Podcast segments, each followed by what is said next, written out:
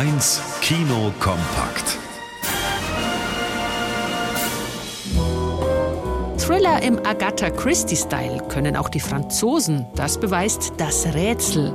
Neun Übersetzer sollen hier den neuen Band einer Bestseller-Thriller-Reihe in alle möglichen Sprachen übertragen.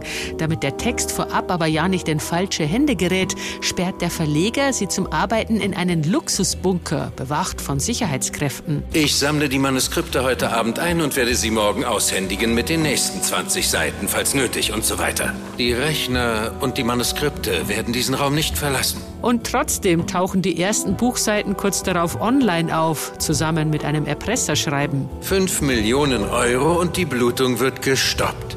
Bezahle innerhalb von 24 Stunden oder die nächsten 100 Seiten werden morgen im Netz veröffentlicht. Wie kann das bei den maximal getroffenen Sicherheitsvorkehrungen möglich sein? Des Rätsels Lösung ist spannend, clever und unterhaltsam.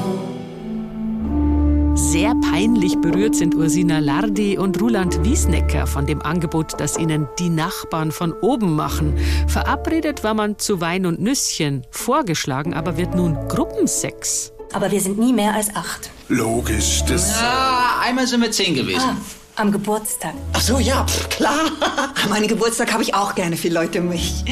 Eins führt das wilde junge Paar den lang Verheirateten auf jeden Fall vor Augen, wie unglücklich sie im Grunde in ihrer eigenen Beziehung sind. So fliegen verbal bald die Fetzen in dieser Schweizer Paarkomödie. Richtig lustig sind die Nachbarn von oben aber nur selten. Eine wahre Liebesgeschichte liegt dem österreichischen Film Eismeier zugrunde.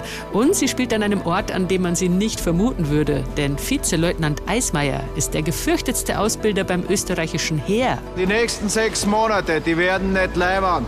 Die werden hart. Aber ihr seid ja bei der Creme de la Creme, bei der vierten Garde. Mir ist es scheißegal, ob euer Vater Generaldirektor ist oder ein Tschusch.